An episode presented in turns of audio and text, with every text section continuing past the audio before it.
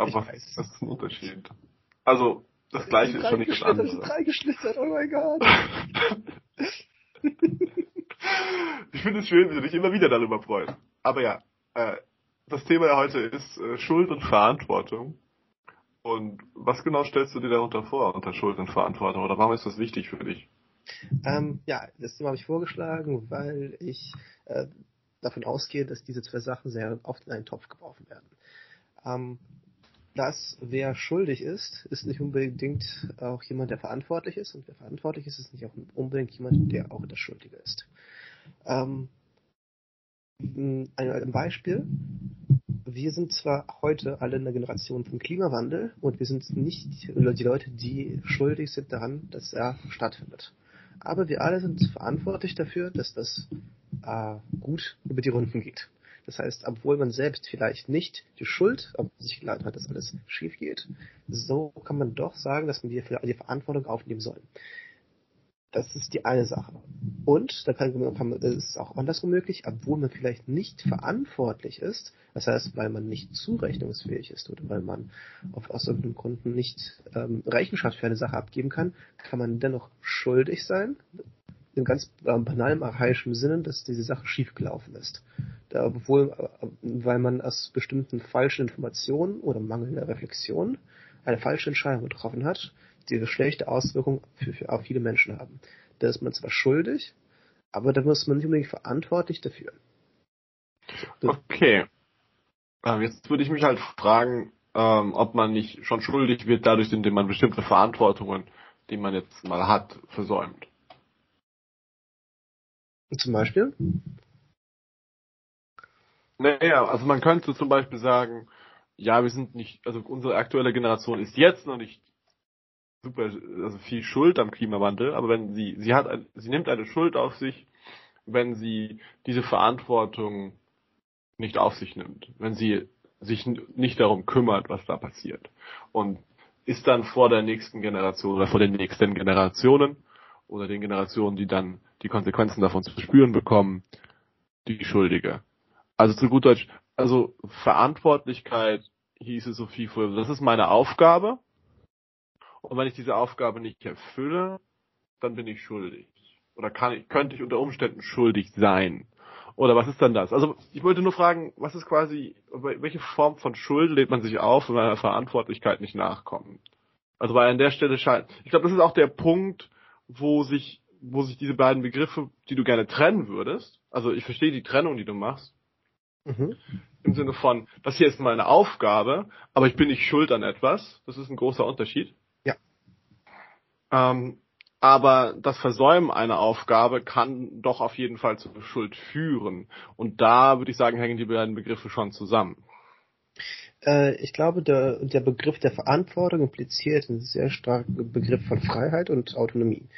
Äh, ich bin nur für das verantwortlich, für das ich willens bin, auch die Verantwortung zu übernehmen wenn meine Eltern mich alleine mit meinen, mm, mit meinen kleinen Geschwistern zu Hause lassen, dann bin ich zum Teil natürlich dafür verantwortlich. Aber wenn ich jetzt, sagen wir mal, wenn ich fünf Jahre alt bin und mit meiner kleinen äh, dreijährigen Schwester zusammen äh, zu Hause bin, dann kann ich nicht sagen, dass ich dann wirklich verantwortlich bin. Äh, mir geht es äh, eher darum zu sagen, dass man um Verantwortung aufnehmen zu können. Vielleicht war das Beispiel einfach scheiße gewählt. Aber um Verantwortung über, übernehmen zu können, muss man auch selbstständig und autonom sagen, ich möchte auch dafür auch eine Verantwortung übernehmen. Vielleicht ist das auch gar nicht so schlecht. Also weil das ja auch gerade, weil es keine, weil es keine richtende Instanz gibt im Fall des äh, Problems des Klimawandels, weil es ein Problem ist, das in der Zukunft ein Problem sein wird und jetzt gerade nur aufgrund unserer Vorhersagen und aufgrund der Veränderungen, die wir wahrnehmen, äh, als ein Problem erkannt wird, das uns in einer gewissen Zeit, ich weiß nicht, ob es in den nächsten 50 oder in den nächsten 70 oder ab den nächsten 100 Jahren stressig werden wird, aber es wird in der nächsten Zeit, in einer Zeit, die aber für unsere Planungshorizonte ziemlich groß ist, zum Problem werden. Mhm. Das heißt, wir haben das Problem, dass wir normalerweise sind die Folgen von Handlungen verhältnismäßig unmittelbar. Mhm. Und da können wir direkt eine Schuld zusprechen. Im Sinne von, und du hast dieses Geld gestohlen und bist schuldig. Und quasi, und jetzt kannst du die entsprechende Bestrafung dafür erhalten. Jetzt bei dem Klimawandelproblem ist das soweit, ist die, sind die Folgen soweit in der Zeit versetzt, dass wir große Schwierigkeiten damit haben, quasi, weil der Prozess von Prozess von, oh, wir machen hier etwas Falsches, irgendjemand anderes leidet darunter und kommt dann quasi vor einen Gerichtshof und sagt, hey, das war nicht so cool. Das ist ein, für uns ist das ein zeitlich geordneter narrativer Prozess. Das Begehen eines Unrechts und dann die Wiederherstellung des getanen Unrechts. Aber wenn wir schon tot sind, dann nach uns die Sintflut, wörtwörtlich.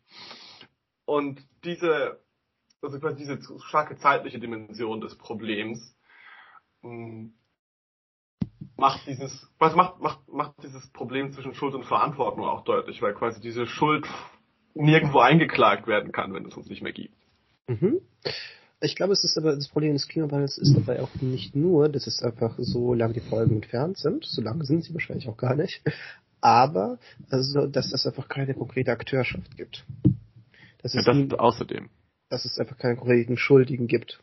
Vielleicht ist es einfach gut, diesen, ähm, äh, diesen Unterschied zwischen Schuld und Verantwortung an einem Beispiel, für das antiken Beispiel äh, vom Ödipus äh, äh, zu exemplifizieren. Ödipus ist derjenige, der ähm, durch ein tragisches Schicksal dazu, äh, dazu kommt, ganz krasse Sachen zu machen, die er niemals aktiv machen wollte, äh, sowohl sein Vater umbringen als auch seine Mutter schwängern. Äh, das heißt, äh, und das ist das, was er leidet ein Schicksal, das für ihn vorher bestimmt war und wird dadurch schuldig. Aber er weigert sich bis zum Schluss, die Verantwortung zu übernehmen, weil er sagt, ich war ja nicht handlungsfähig. Man hatte mich niemals gefragt. Hätte er mich gefragt, dann hätte ich ganz, ganz anders gehandelt. Und das ist etwas, was, ähm, glaube ich, der im Kern den Unterschied zwischen Schuld und Verantwortung ausmacht. Nämlich Schuld ist es sowas wie ein metaphysisches Gefüge von Aktion, Reaktion, ein Kausalnexus. Der hm, keine Ahnung, die Schwerkraft ist schuldig dafür, dass jetzt gerade mein Laptop hier steht. Ähm, ich bin jetzt äh, schuldig ist, ist die verursachende Instanz, die aber sich nicht frei äußern kann, ob sie diese Kraft äußert oder nicht. Und die Verantwortung und wem oder was man Verantwortung zuschreibt, schreibt man zumindest zu, dass diese Person die Fähigkeit hatte, auch ganz anders zu handeln. Unter bestimmten, Umge um, unter bestimmten Umständen. Das würde ich nicht ähm, das würde ich so nicht differenzieren. Okay. Also das war also auch der Schuldige hätte anders handeln können. Ich würde sagen, worum es dir geht oder worum es dir zu gehen scheint, wenn ich dich richtig verstanden habe, ist der Punkt von Schuld sind quasi die nackten Fakten von dem, was passiert ist. Und und quasi, man ist quasi auch an den guten Dingen, die man tut, oder an den mittelmäßigen oder an den schlechten Dingen in, in diesem Sinne schuld. Im Sinne, so dass man dafür zur Rechenschaft gezogen werden kann. Während mhm. es bei Verantwortung mehr darum geht, sich zu einem bestimmten Aufgabenbereich selbst zuzurechnen mhm. und und anzunehmen, dass man das autonome Subjekt ist, das diesen ganz bestimmten Bereich zum Guten und wie zum Schlechten gestaltet. Es ist ja. quasi, es ist quasi, es ist ein Konto eröffnen, äh, oder es ist, es ist quasi ein Konto eröffnen, auf dem für dessen ähm, für dessen Stand man verantwortlich ist. Mhm. Man macht sich quasi ein neues Schuldkonto auf. Man müsste, man müsste es sich nicht aufmachen, aber man macht es sich in einem gewissen Sinne auf. Und es funktioniert ein bisschen anders. Mm, es funktioniert ein bisschen anders als ein, als, als das Schuldkonto im scharfen Sinne, weil wir normalerweise, weil wir davon ausgehen, okay, jemand hat freiwillig versucht, das zu machen. Wenn jemand freiwillig sagt, okay, ich möchte den Klimawandel verhindern, aber er oder sie scheitert, dann klagen wir sie dafür nicht an. Das, das machen wir nicht. Aber jemand hat dann trotzdem die Verantwortung für das Problem übernommen. Zumindest eine Teilverantwortung. Genau, ja. Ich glaube, dass, äh, der große Punkt ist einfach diese freiwillige Übernahme, wie du es gesagt hast, bei der Verantwortung. Ähm, und äh, der große Punkt dann ist einfach, dass man, das ist ganz klassisch äh, Subjekt werden dadurch, dass man zu seiner Tat steht und was seine Tat will. Das heißt, dass man äh, sowohl die, dass man sich nicht dahin flüchtet zu sagen, ich habe es nur getan aufgrund meiner soziokulturellen Kondition. Ich habe es auch nicht nur getan, weil ich einfach nur kurz mal einen schwachen Moment hatte. Also man, man sagt einfach, ja, ich habe es getan und diese Tat gehört ganz zu mir, da gibt es nichts zu bestreiten. Es gibt nichts, bevor ich sagen würde, so diese Tat ist irgendwie, ähm, ist mir ausgerutscht. Nein, das bin essentiell ich. Ich glaube, das ist der Punkt der Verantwortung, Übernahme der Verantwortung. Und es ist bis zum gewissen Grade sogar egal, ob man wirklich schuldig ist. Mhm. Das, das ist ja auch ja, das ist ja auch interessant dann in dem Ödipus-Beispiel. Genau, weil letztendlich dieser, äh, dieser antike Held, das ist auch so die Struktur der Tragödie, ist eben, dass man nicht das eigene Schicksal in der Hand hält. Und dass man nicht das eigene Schicksal in der Hand hält, bedeutet, dass man jetzt nicht einfach, dass man eigentlich nicht verantwortlich gemacht werden kann dafür. Man kann nicht sagen, man hat es gewollt. Ödipus, weil, würde sagen, heute hatte richtigen Werte besessen. Er wollte nichts Böses machen. Mhm. Und diese, die, und er leidet aber die ganze Zeit daran, dass er einfach dieses, dieses als totales Unrecht empfindet, dass man ihn dafür anklagt, für Sachen, die er nicht gewählt hat. Und seine Freiheit besteht aber genau darin zu sagen, doch, das bin ich, ich nehme dieses Schicksal auf mich, ich habe, ich bin mit Schuld, oder ich, ich, ich sage es, es war ich. Und ich glaube, das ist, hat einfach eine sehr große kuratorische Fähigkeiten. Im Sinne, es hilft uns als Menschen sehr, wenn wir uns zu Taten einfach bekennen. Dass wir sagen, dass ich war das und ich mache sie nicht klein. Ich, ich habe diese Sachen sowohl im Guten als auch im Schlechten ganz gemacht. Und na klar gibt es immer so Gründe und kausalen Nexen, also so, so ein Nexus, aus dem die Tat, die Tat heraus erwächst. Aber man versucht sich nicht davon zu distanzieren. Das schafft ein ziemlich gutes Selbstverhältnis zu seiner Vergangenheit und somit zu sich selbst. Das ist interessant, dieses, also das ist äh, von der psychologischen Warte her unglaublich interessant, dass quasi das, was man auf Englisch Ownership nennen könnte, von dem, was man getan hat, auch wenn man es an irgendwelche externen Faktoren auslagern könnte. Dass man das übernimmt, nicht nur im Nachhinein, sondern auch prospektiv in Bezug auf die Zukunft, auf das, was im ja. Weiteren passiert, das führt zu einem Positionswechsel, in dem insbesondere auch dieser sehr vernichtende Charakter von Schuldigkeit, eine gewisse, seine, seine Schärfe, zumindest ein wenig verliert. Mhm. Und zwar im Sinne von, das ist, das ist ein, interessante, ein interessantes Ding. Es ist quasi, schlimmer, wenn du dich davor vor deinen bösen Taten flüchtest mit der Ausrede ähm, oder mit mit irgendeiner Ausrede von ich war in der Situation, ich habe nicht ich habe es nicht besser gewusst und ich habe es einfach mal so gemacht und ja. dann habe ich äh, dann habe ich der Person damit entsprechend wehgetan oder ich war auch furchtbar gereizt, bin sauer geworden und dann und dann habe ich jemanden halt angeschrien oder dann habe ich halt bin ich halt gewalttätig geworden. Außerdem war ich unter Alkoholeinfluss und dann habe ich mich halt vom Club geprügelt oder so. das ist, also das ist ja quasi dieses, das ist ja quasi dieser, dieser, dieser, dieser Move. So, dieses. Ja. Mh, mm. ich muss gerade überlegen, ob ich ein gutes Beispiel finde.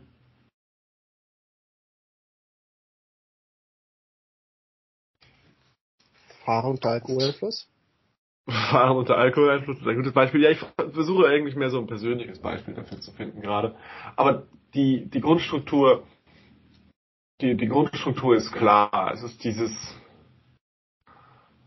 ähm, es ist dieses, man, man findet irgendeinen relativ offensichtlichen Grund, warum irgendwas nicht funktioniert hat.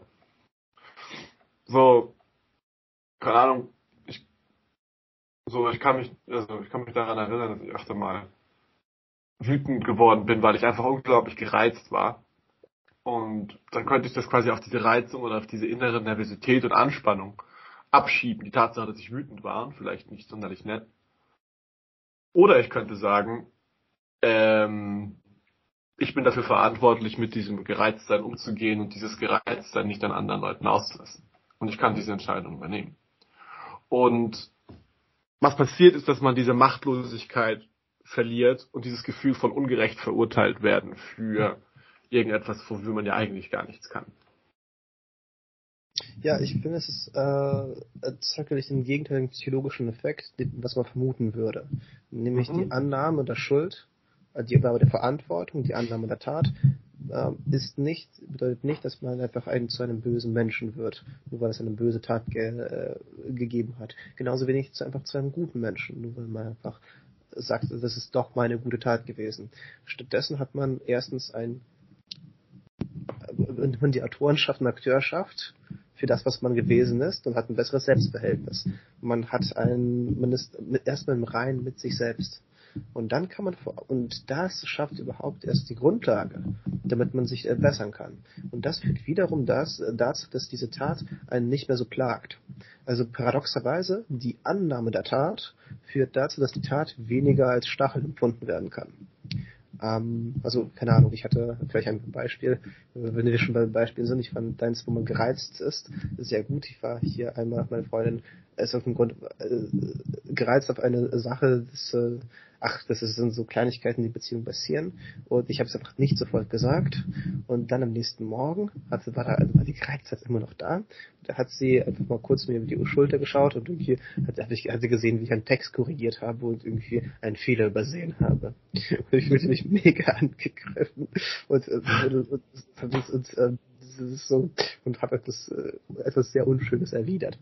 Ähm, und das natürlich war sie sehr unglücklich darüber.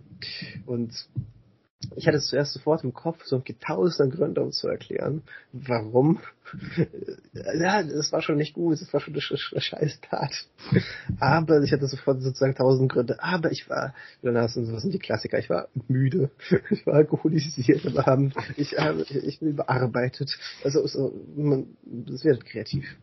Und, ja, und sobald du sagst, ähm, ja, sorry, das war meine Schuld, ähm, ich muss das besser machen und dann einfach schweigst, ist alles okay. Ja, vielleicht so ein bisschen mehr dazu sagen. Man kann ja auch schon okay, den, den Nexus der Tat auch schon thematisieren und auch einfach fragen, wie man zu dem geworden ist, was man war. Man hat einfach äh, sich ein bisschen kasteien, aber ja, prinzipiell ist es das. Sobald man das äh, auf sich nimmt und einfach so ganz klar, klar sagt, ja, das war ich, es war schlecht, ich erkläre dir, wie, wie es dazu kam, warum es trotzdem ein No-Go ist. Es ist, äh, äh führt es dazu, dass man einfach über diese Tat hinwegkommt, und zwar positiv nicht nur hinwegkommt. Also das ist, ich glaube, man, das darf, man muss auch sehen, Stimmt. man muss ja. schon, man muss einfach sehen, okay, hey, das zeigt ein Problem an. Irgendwas stimmt nicht. Das kann doch nicht sein, dass ich wegen solchen kleinen Sachen die Kontrolle verliere über mich selber. Ja. Das, da, also, ich würde sagen, da muss man nicht, da muss man nicht in die Form von Selbstanklage gehen. Man muss sich quasi, weil dann macht man, dann internalisiert, internalisiert man quasi dieses Schuldverhältnis. Ähm, man ja. muss sich nicht selbst dafür verhassen, was man getan hat und dann die ganze Zeit sich selbst kasteien. Das halte ich für keine so gute Idee. Hm. Aber was man sehen muss, ist so, hey, das ist überhaupt nicht, was ich will hier. Und mhm. ich habe ja. das falsch gemacht. Und ich muss herausfinden, was da ist. Es ist meine Verantwortung zu schauen, was da ist. Ich gucke da hin, ich, ich äh, heb den Stein, heb den Stein hoch und versuche es zu bessern. Und zu bessern nicht nur in Worten, sondern auch in, in Taten oder in quasi in Selbstverhältnissen und, uh, und in der Beobachtung. Das kann, das kann Jahre dauern, bis man herausfindet, warum man, ich kann mich nämlich, warum man diese, diese Emotionen hat. Ähm, ich kann mich, kann mich daran erinnern, dass ich in einer ganz ähnlichen Situation mal war wie du. Sehr gereizt. Und ja, das ist mir so passiert. Vollkommen ähnliche Situation. Ich habe gearbeitet und wollte unbedingt arbeiten ähm, und war dann und war dann war dann war dann gestört von Hintergrundgeräuschen, äh, die jemand gemacht hat und habe die Person einfach ange, angeschnauzt und jetzt ist halt die jetzt ist halt die Frage, warum warum hast du so viel Angst davor, deine Arbeit nicht gut machen zu können? Und warum, dass du andere Leute dafür zu Sau machen musst, wenn du glaubst oder wenn sie dich für einen Moment bei dieser Arbeit stören. Ich meine, du kannst einfach darum bitten, nicht gestört zu werden oder du kannst selbst dafür sorgen, dass du, eine, dass du zum Beispiel in die Bibliothek gehst oder anderswohin, wo du arbeiten kannst. Alles in Ordnung. Du kannst dir Kopfhörer aufsetzen. Du kannst auch gucken, dass deine eigene innere Unruhe nicht so stark ist, dass du von kleinsten Hintergrundgeräuschen bereits abgelenkt wirst. Dieses, also du verstehst, was ich meine. Du kannst quasi ja. die ganze, dieses, dieses ganze Ding in dir sehen und verändern. Über die Zeit. Es braucht Jahre manchmal. Deswegen. Ich glaube, es geht vor allem darum, dass man einfach versteht, dass man, obgleich man nicht die komplette Kontrolle über seine Umgebung hat, äh, doch Kontrolle über die eigene Reaktionsfähigkeit sie hat. Und äh, stoisch. Ja, ja, es ist schon ziemlich stoisch, aber es ist, ähm, ich glaube, die Stoiker haben einfach ein, ein Okay, ich habe einfach, ich kenne die Stoiker einfach nicht, muss ich gestehen, äh, was sie für Begriffe Verantwortung haben. Aber ich glaube, dass diese Einstellung hilft in erster Linie zu sagen, erstmal nicht sich von Taten zu distanzieren. Mir fällt gerade auf, dass es wahrscheinlich Stoiker schlechte Beispiele sind, damit die Verantwortung für etwas übernehmen. Sind ja für ein verantwortungsloses Universum. Ich habe ein gutes Beispiel, das ganz modernes. Bitte. Hm, das ist, ich weiß nicht, ob du den, ob du den kennst, der heißt, äh, das ist der ist auch aus dem angloamerikanischen Raum, Jocko Willink heißt der. Das ist nee. so ein, so ein äh, ehemaliger Navy SEAL, der relativ viel im Podcast-Space auch unterwegs ist. Also der nach, das quasi nach seiner Karriere angefangen hat und der hat unter anderem eine so, so eine Art Unternehmensberatung gegründet, äh, wo es darum geht, eure Prozesse in Unternehmen zu optimieren und zu schauen, wie die Sachen funktionieren. Und diese Unternehmensberatung basiert auf einem Prinzip, über das er auch ein Buch geschrieben hat, das heißt Extreme Ownership. Mhm. Und dieses Prinzip besagt eben genau das, dass du für alles, was schief läuft in deinem Leben oder in deinem Umfeld, Verantwortung übernehmen solltest. Um dir die Möglichkeit zu geben, es besser zu machen. Zu sagen, okay, ich muss mich darum kümmern, okay, das ist ein Problem, ich versuche das gut zu machen und so weiter und so fort. Und diese, ähm, und sein, sein Grundprinzip dafür ist, zu sagen, mh, hm, wenn ich Verantwortung abgebe, dann passieren in, passieren zwei Dinge. Erstens nehme ich mir jede Möglichkeit, selbst etwas zu verändern an der Situation. Mhm. Zweitens, äh, zweitens schiebe ich das Gewicht dieser Verantwortung anderen zu, die vielleicht ebenfalls das Bedürfnis haben, diese Verantwortung von sich abzuweisen. Na, kenne ich. Ich, und dieses, dieses andere Menschen das zuweisen, führt dann zu denselben defensiven Reaktionen, die du hattest, und das führt dann zu interpersonellen Konflikten und nichts passiert. Oder Sachen werden nur schlimmer. Mhm. Das, also du, du spielst dann quasi das Blame Game, um es. Äh, Ach so, ja, ja, ja, das Blame Game. Um es, äh, um es so zu formulieren. Und die Idee zu sagen, okay, ich nehme aus freien Stücken, weil ich einsehe von einem, von einem tieferen Standpunkt heraus, es einfach handlungstheoretisch für mich keinen Sinn macht, Verantwortung für meine Taten und für meine Projekte und für die Dinge, die ich tun werde oder die ich gerade tue, von mir zu weisen. Deswegen sage ich, okay, ich nehme sie auf mich und das Problem daran oder die Schwierigkeit daran ist zweierlei. Einerseits die unglaubliche Angst vor Reputationsverlust im Sinne von, oh, ich habe das schlecht oder falsch gemacht. Mhm. Im Sinne von, okay, hey, du bist halt einfach unfähig, wenn du das nicht kannst. So in die Richtung, oder dieses Gefühl in der Gesellschaft, in der man steht, plötzlich nicht mehr angesehen zu sein, nicht mehr, nicht mehr gemocht zu werden, nicht mehr, nicht mehr, nicht mehr für das zu stehen, für das man gerne stehen würde. Mhm. Mhm. Das ist das eine. Und das andere ist natürlich das Problem, dass man sich dann ins Gesicht schauen muss und anschauen, sich anschauen muss, was man alles versaut. Und man muss sich, Und man muss sich das alles sehr genau anschauen, was man versaut. Und man muss es aushalten und nicht in irgendeine Form von Selbstkasteiung oder Selbsthass verfallen, die das Ganze noch schlimmer macht. Weil das ist ja eine, wir haben, glaube ich, in der Episode über Wut darüber gesprochen, dass Wut auf sich selbst sehr destruktiv sein kann. Und Menschen lähmen und ihre Handlung lähmen kann.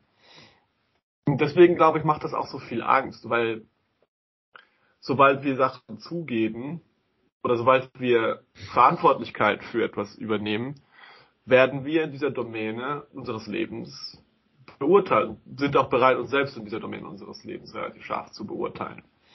Mhm. Und keine Ahnung, zum Beispiel für Verantwortung für ein Kind und dann läuft irgendetwas schief, da kann man sich wahrscheinlich, stell dir vor, dein, dein Kind hat irgendeinen Unfall, den du hättest vermeiden können. Und ja, du sagst, du hast diese radikale Verantwortung für dieses Kind und dann ist es trotzdem passiert. Und du hast einen kleinen Fehler gemacht, irgendwie eine kleine Unachtsamkeit, hast sie nicht nochmal oder sie nicht nochmal daran erinnert, den Helm aufzusetzen bevor sie sich aufs Fahrrad setzt. So, sowas in der Art, ja? Und du bist dann, und dann da musst du dafür die Verantwortung übernehmen. Und weil das so emotional nah an dir dran ist, hast du das Bedürfnis, du bekommst wirklich dieses Bedürfnis dafür, dich zu zerstören. Du fühlst dich für einen Moment des Lebens unwürdig. Und dieser Hass, der sich gegen sich selbst richtet, führt dann zu einer Gereiztheit oder zu einem Zorn oder zu einem allgemein negativen Stimmung, aus der dann wieder nichts Gutes kommt. Das heißt, das heißt, das Problem mit Verantwortung übernehmen ist, dass man sich Urteilen aussetzt, die so heftig sein können, gerade auch internalisiert so heftig sein können, dass, ähm, dass sie kontraproduktiv werden. Mhm. Ja. Und das aushalten zu können, erfordert eine Stärke, die man oft noch gar nicht hat und die man erst erlangen muss. Quasi in dem Prozess, im Versuch, es besser zu machen, Versuch mit dem, mit der Situation, die jetzt entstanden ist, so gut wie möglich umzugehen. Also den, den Kleinen ins Krankenhaus bringen und so weiter und so fort. Obwohl jetzt gerade mir in diesem Beispiel jetzt gerade auffällt, auch die Grenzen der Verantwortlichkeit. Stell vor, es wäre jetzt nicht so ein kleines Kind, sondern schon ein 17-jähriges Kind. Ähm, da ist es, äh, genau, insofern muss man, also es ist nicht sinnvoll, dort die Verantwortung zu übernehmen, wo es einen anderen Akteur schon gibt. Mir, mir fällt gerade an diesem Beispiel ein, dass Übernahme der Verantwortung, also wenn ein Mensch die Verantwortung übernimmt, dass es in bis zum gewissen Grad die Verantwortlichkeit der einen anderen auch ähm, die Verantwortlichkeit abnimmt.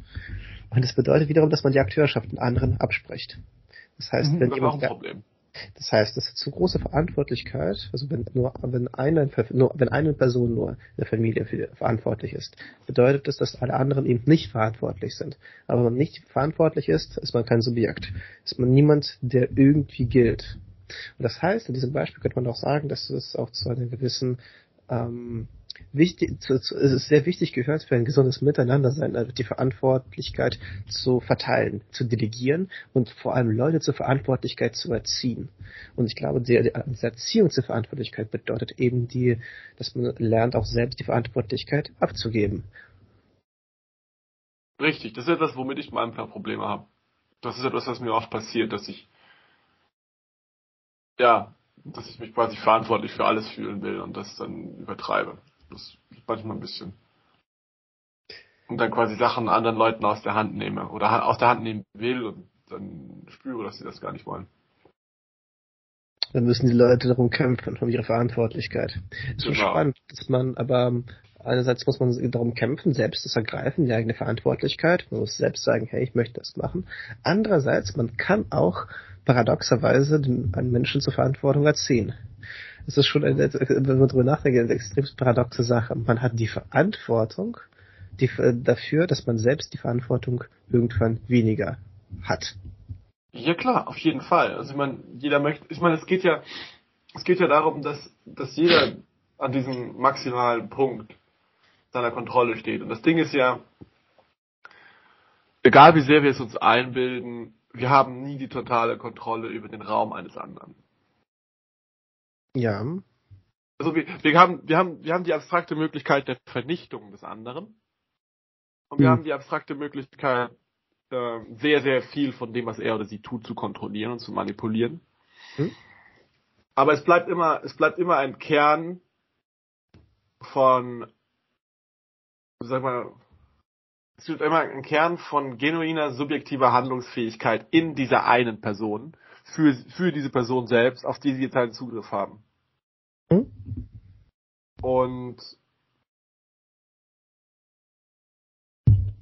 es ist jetzt mal jenseits von jenseits von all der von all den moralischen Implikationen das hat, ist es einfach logisch falsch, davon auszugehen, dass wir mit unserer eigenen Verantwortlichkeit die des anderen schlucken könnten. Mhm glaube, ja, das, das äh, trifft es sehr gut. Und ich glaube, die Folge daraus ist, dass man einerseits, um an die erste Diskussion am Anfang auch mal anzuschließen, ist erstens schlecht, in einem verantwortungslosen Raum zu sein, wo Menschen äh, wenig verantwortlich, äh, Verantwortung übernehmen möchten. Andererseits ist es aber auch schlecht, wenn äh, Verantwortung zentriert ist und nur eine Person ist, sie hat.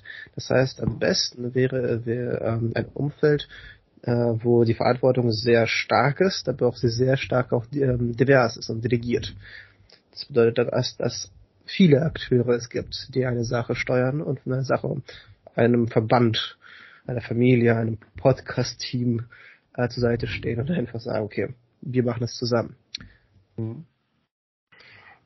Der ist lustig.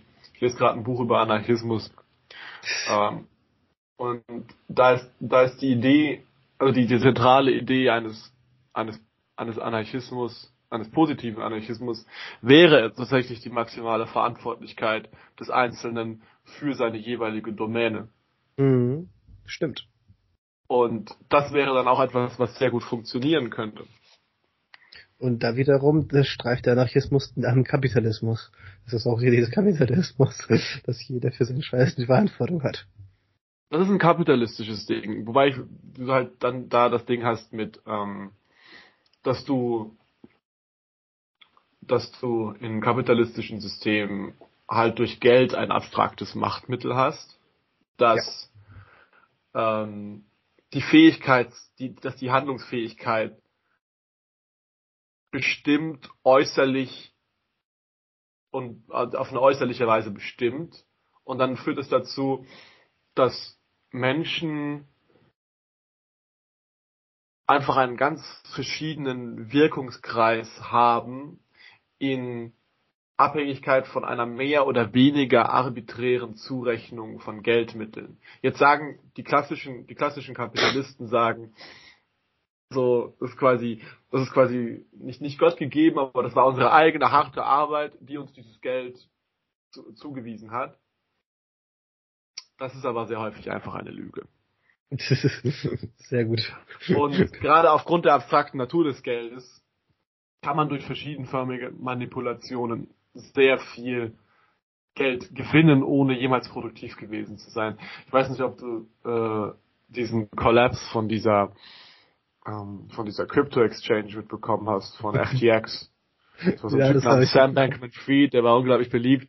Der hat auch unter anderem diese Effective Altruism und Long-Termism Leute äh, gefundet, die über die ich meine Masterarbeit geschrieben habe. Ach wirklich, okay. Reisen.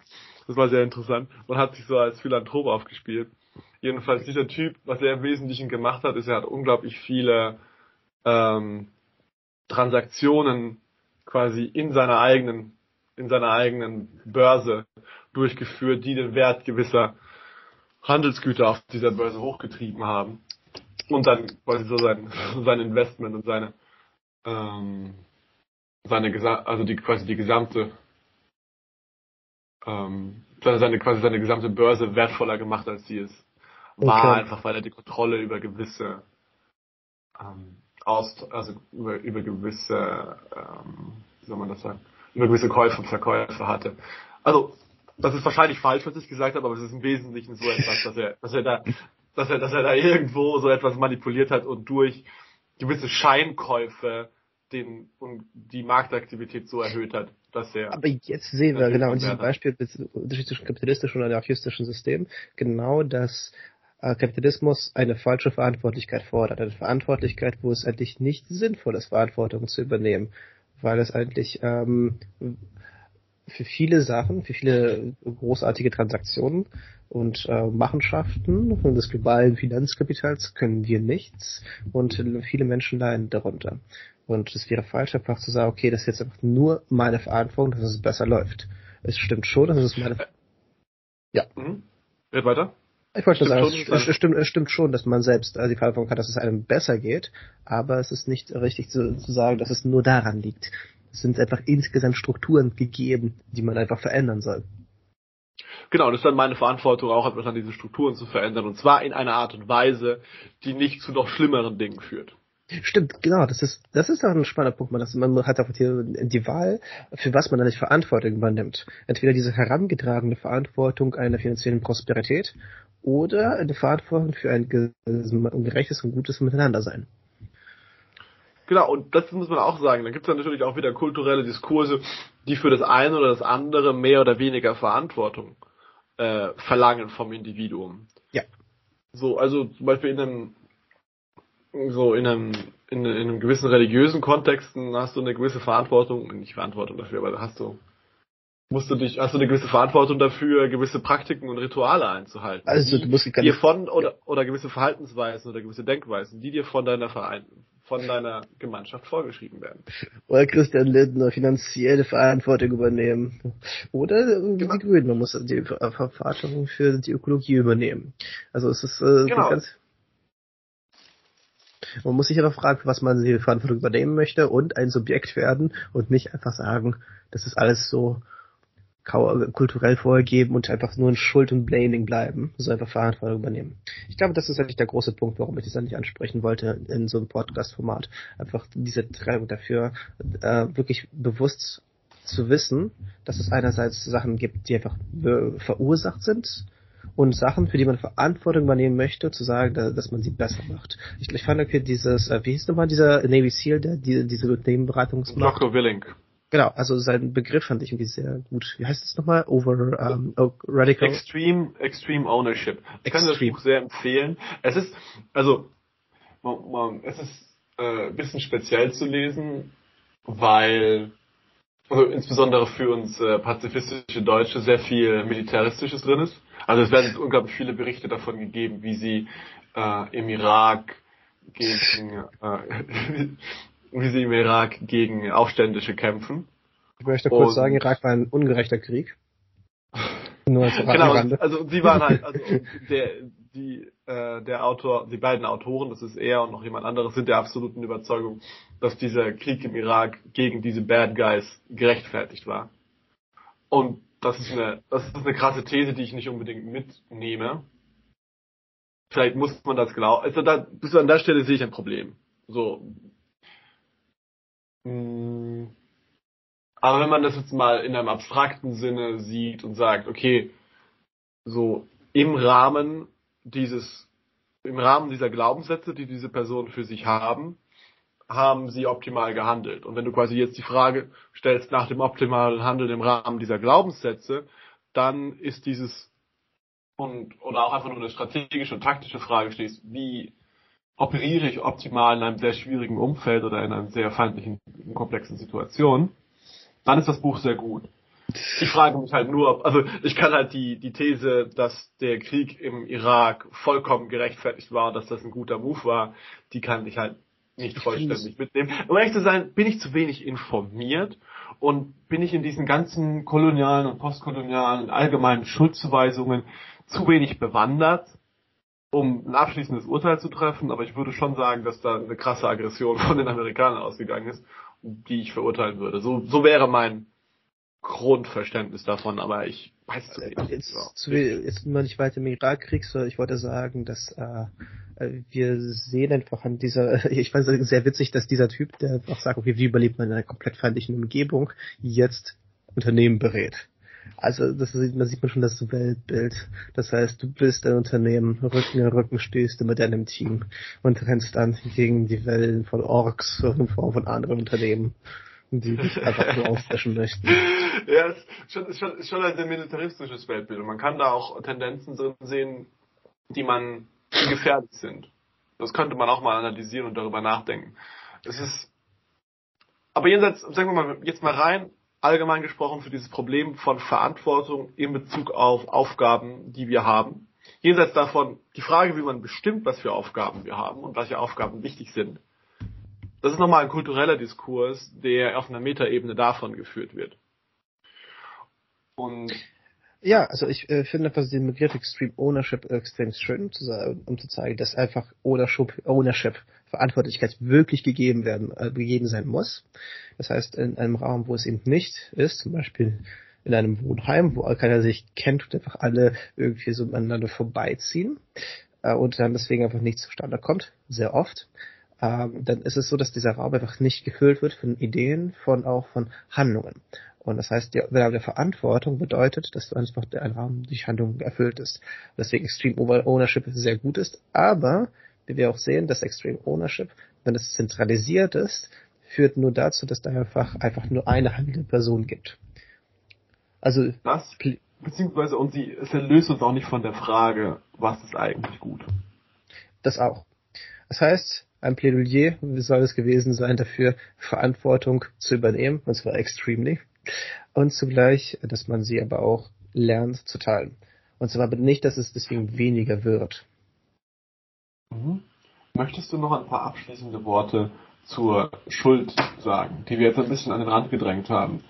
Und was mich interessieren würde, ist, wie geht man mit den Schmerzen der Schuld um?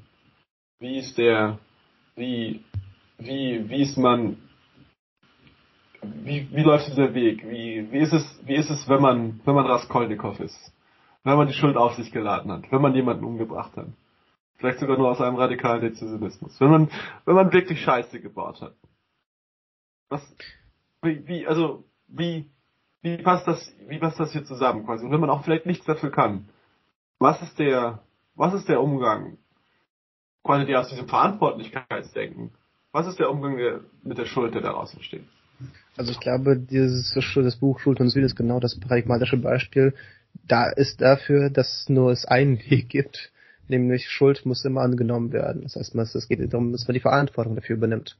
Dass man sich, also es ist auch ein Buch darüber, dass man sich wirklich die Frage stellt, ob man wirklich dafür die Verantwortung übernehmen möchte. Man fühlt sich ja nicht schuldig, man weiß diese Schuld von sich. Und man gibt auch Gründe dafür. Und letztendlich ist äh, das Buch, also mit ganzen Dostoevskianischem äh, Christentum noch geprägt, aber ja, das einzige, die einzige Möglichkeit ist, bekenne dich, sag, dass du es bist. Und ich, ich glaube, es ist eine qualitative Differenz zwischen Schuld und Verantwortung. Schuld hat etwas mehr Kräftedynamisches zu tun, einfach etwas was geschehen lassen. Und während Verantwortung ein geistiger Prozess der Annahme dessen, und des Hinzudichten seiner selbst jenseits der Tat ist. Genau, nicht nur das Hinzu und, und hoffentlich ein produktives Hinzudichten, weil es gibt auch ja. dieses falsche und zum Schein Verantwortung. Genau, ja. So dieses, es gibt so Leute, die sagen, ja, I fucked up, ich habe das, ich übernehme das, das war falsch, war mein, war mein Fehler. Und dann, die gucken dich so, die gucken dir so weit, mit bei weiten Augen auf und so mit der mit dem Schein von voller Entschlossenheit, es jetzt besser zu machen. Und beim nächsten Mal enttäuschen sie dich wieder diese, diese falsche Übernahme von Verantwortung, diese Scheinverantwortung. Stimmt, ja. Ja, das, das, das ist etwas, das nicht passieren sollte.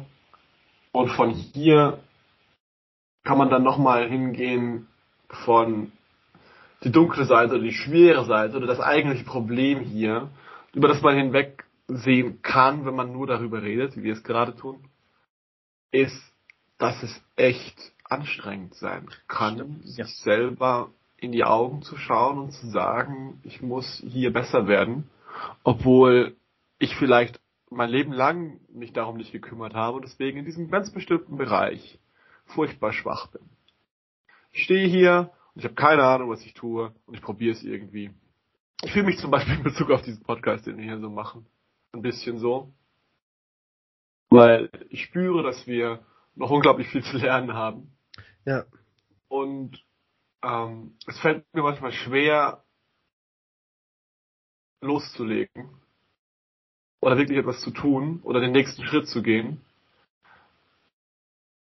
weil ich Angst davor habe, mir mit jedem Schritt meine Unfähigkeit oder mein Anfängersein eingestehen zu müssen. So, du bist festzustellen, okay, ich habe keine wirkliche Ahnung, wie man ein gutes Gespräch führt, wie ich meine Beiträge im Gespräch so strukturiere, dass Menschen dem gerne zuhören, wie ja. ich das also aufregend gestalte. Das sind so diese Gesprächssachen. Ähm, ich weiß nicht, wie ich dem anderen genug Raum gebe oder zu wenig Raum gebe und wann, wann ich was machen muss. Ich weiß nicht, wie ich die ganzen Ms und die Quasis und das Emergieren und diese ganzen anderen Scheißwörter aus meinem Sprachgebrauch rauskriege. Und ich weiß nicht, wie ich ein gutes Logo finde. Und ich weiß all diese Dinge nicht. Und jedes Mal, wenn ich es versuche, muss ich dem ins Auge schauen. Und das ist, ähm, hat mich häufig einfach abgehalten, davon das zu tun. Und das ist noch das verhältnismäßig harmlos, es ist noch ein schönes Projekt und etwas, was man tun möchte. Aber häufig geht es dann um etwas wie sich verschlechternde zwischenmenschliche Beziehungen, zum Beispiel in der Familie oder so etwas, wo man nicht weiß, wie man damit umgehen ja, soll. Das stimmt. Und dann und es einfach wie ein Berg ist vor allem, der vor einem steht und man ein Berg von Unverständnis, ein Berg von Differenz und Trennung oder von von, von Schmerzen. Ich habe letztens auch oder auch bei Freunden, ich habe letztens einen sehr engen Freund verloren und weiß immer noch nicht, wie ich damit umgehen soll. Ähm, es ist nicht ja. deine Schuld, dass die Welt ist, wie ist. Es wäre nur deine Schuld, genau. wenn die so bleibt. das ist ein super gutes Schlusswort. Es ist nicht deine Schuld. Okay. Dann danke ich nochmal für das Schlussplädoyer und ja, ich fand das ein tolles, toller Abschluss. Nice. Bonsoiré. Nee, es ist ja eigentlich Tag. Einen schönen Sonntag. Und tschüss.